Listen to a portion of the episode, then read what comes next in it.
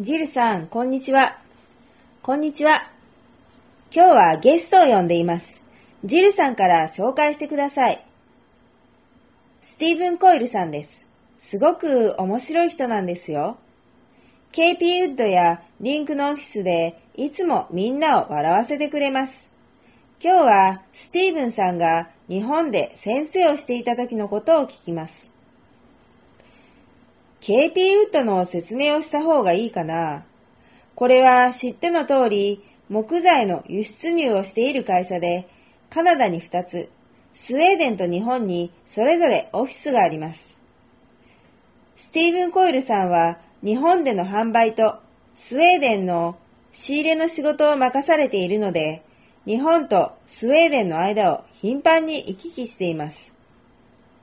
実際、来週もスウェーデンに行くんでしょ？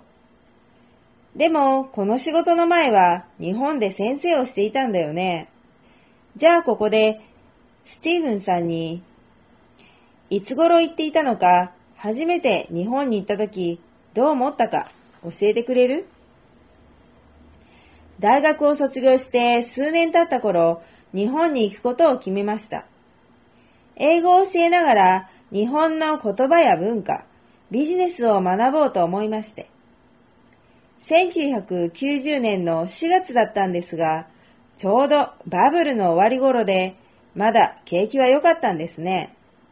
先生の給料はかなり良かったです。仕事が終わってからもパーティーのお誘いなんかがたくさんあってね。楽しかったなぁ。日本はどんな国だと考えていた？君はカナダで育って多分北アメリカや他の地域は旅行したことがあっただろうね。でも日本、アジアの国には行ったことなかったんじゃないか？どんなところだとイメージしていた？そしてどういうところが期待と違っていた？そうですね。北アメリカ内で7つか8つの都市にそれまで住んできて、オーストラリア、ヨーロッパには旅行したことがありました。アジアで行ったことがあったのはタイと香港だけだったので、東京は香港に似た感じの都市かなと考えていたんです。ところが実際見てみたらかなり違っていたので驚きました。香港よりもっと整然としてスピードも随分違う。そうか。で、英語を教えるつもりで行ったんだよね。それはこちらで仕事を見つけてから行ったのか、どういう風だった？ジオス・ランゲージ・システムズという日本の会社に雇われていました。その当時は世界で一番大きな英語学校でした。バンクーバーに支店があり、そこで面接、研修を受けて採用となり、それから日本に派遣されたんです。私からは東京でという前提条件をつけていました。自分の持っていたステレオタイプ、イメージとして地方は遅れている感じがして嫌だったんです。実際のところそのイメージとは全く違いましたけど。それで君は、ああ、ジルさん、あなたは第二言語としての英語の先生になるためのコースを受けたことがあったよね。どれぐらいの期間かかったの？時間の合計で言うと？えー、っと、確か1ヶ月から2ヶ月ぐらいだったかな。忘れちゃった。多分毎日、1ヶ月の間は月曜日から金曜日まであったと思う。だから4週とちょっと、それぐらいだったかな。同じクラスにネイティブスピーカーはほとんどいなくて、私の他に3人ぐらい。残りの人たちは日本人、日本人と韓国人が一番多かったな。ああ、わかりますよ。第二言語としての英語を教える学位は持っている。でも、リンクで英語を上達させた方がいいんじゃないかな、と思う人たちもいますね。これは偏見ではなくて、私自身、通常の学校でフランス語を学んだ時の先生がフランス語を話せない人でしたから。だから、教師として教えていても、その言語を流暢に話せないというのは決して珍しいことではないと思う。でも、スティーブン、君は第二言語としての英語教授法を学ぶコースといったものを受けなければいけなかった？いえ、その必要はなかったですね。1990年、当時の日本では英語教師の需要がとても多かった。だから基本的に大学卒業証書さえあればビザがもらえて雇い先も簡単に見つかったんです。あの頃私たちは教師というよりエンターテイナーでした。外見をよく見せることが大事。私も若くて今よりもう少しかっこよくて体も締まってたんですよ。ルックスに気を使っていつも笑顔で生徒たちを楽しませること。それが私たちの仕事でした。楽しませてあげれば生徒たちは会員期間の更新をして英語の勉強を続けてくれますから。うーん。でも、それが全くもって悪いやり方だとは思わないね。お堅い文法のルールばかり教えるよりはいい。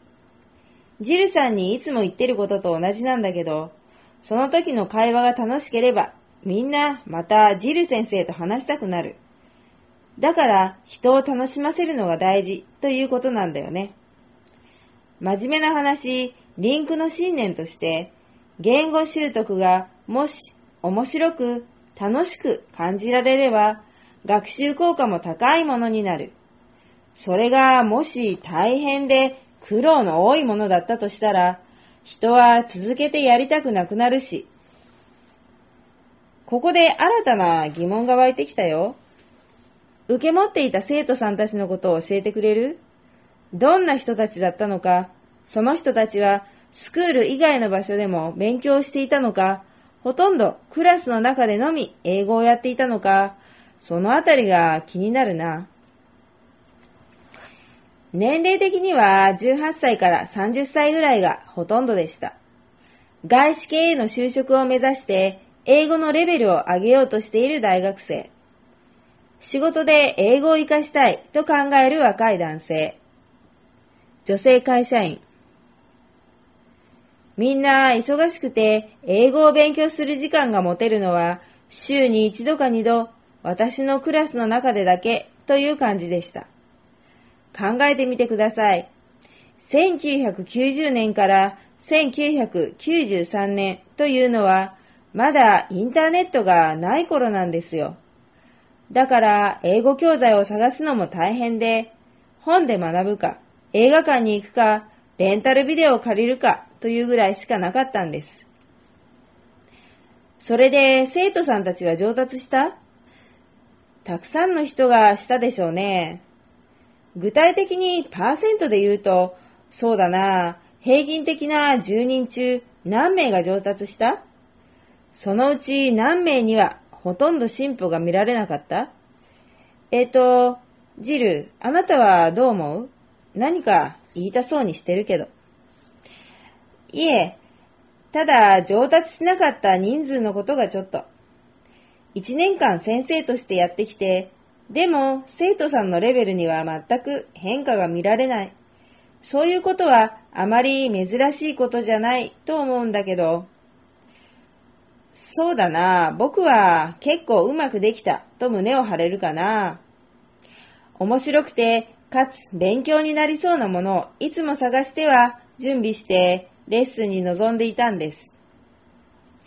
でも、いくら僕が頑張っても、結局は個々の生徒さんによりけりですけどね。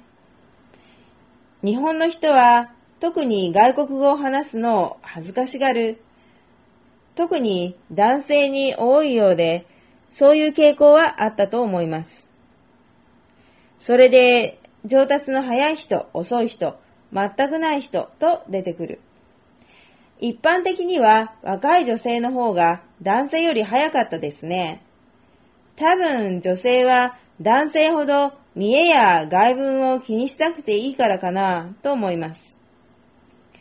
そんなわけで本当に人によるんですけども、1年間で60から70%の生徒にははっきりとしたレベルアップを感じましたよ。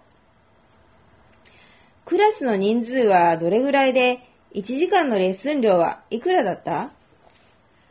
そうですね。プライベートレッスンの生徒さんたち、もちろんクラスに1人になるわけですが、それが当時は1時間1万円ぐらい、カナダドルで言うと100ドルでした。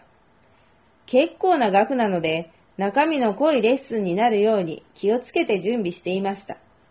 そんなにたくさん支払っている生徒さんに悪い気がして。もちろんお金は僕ではなくスクールに払われているわけですけど。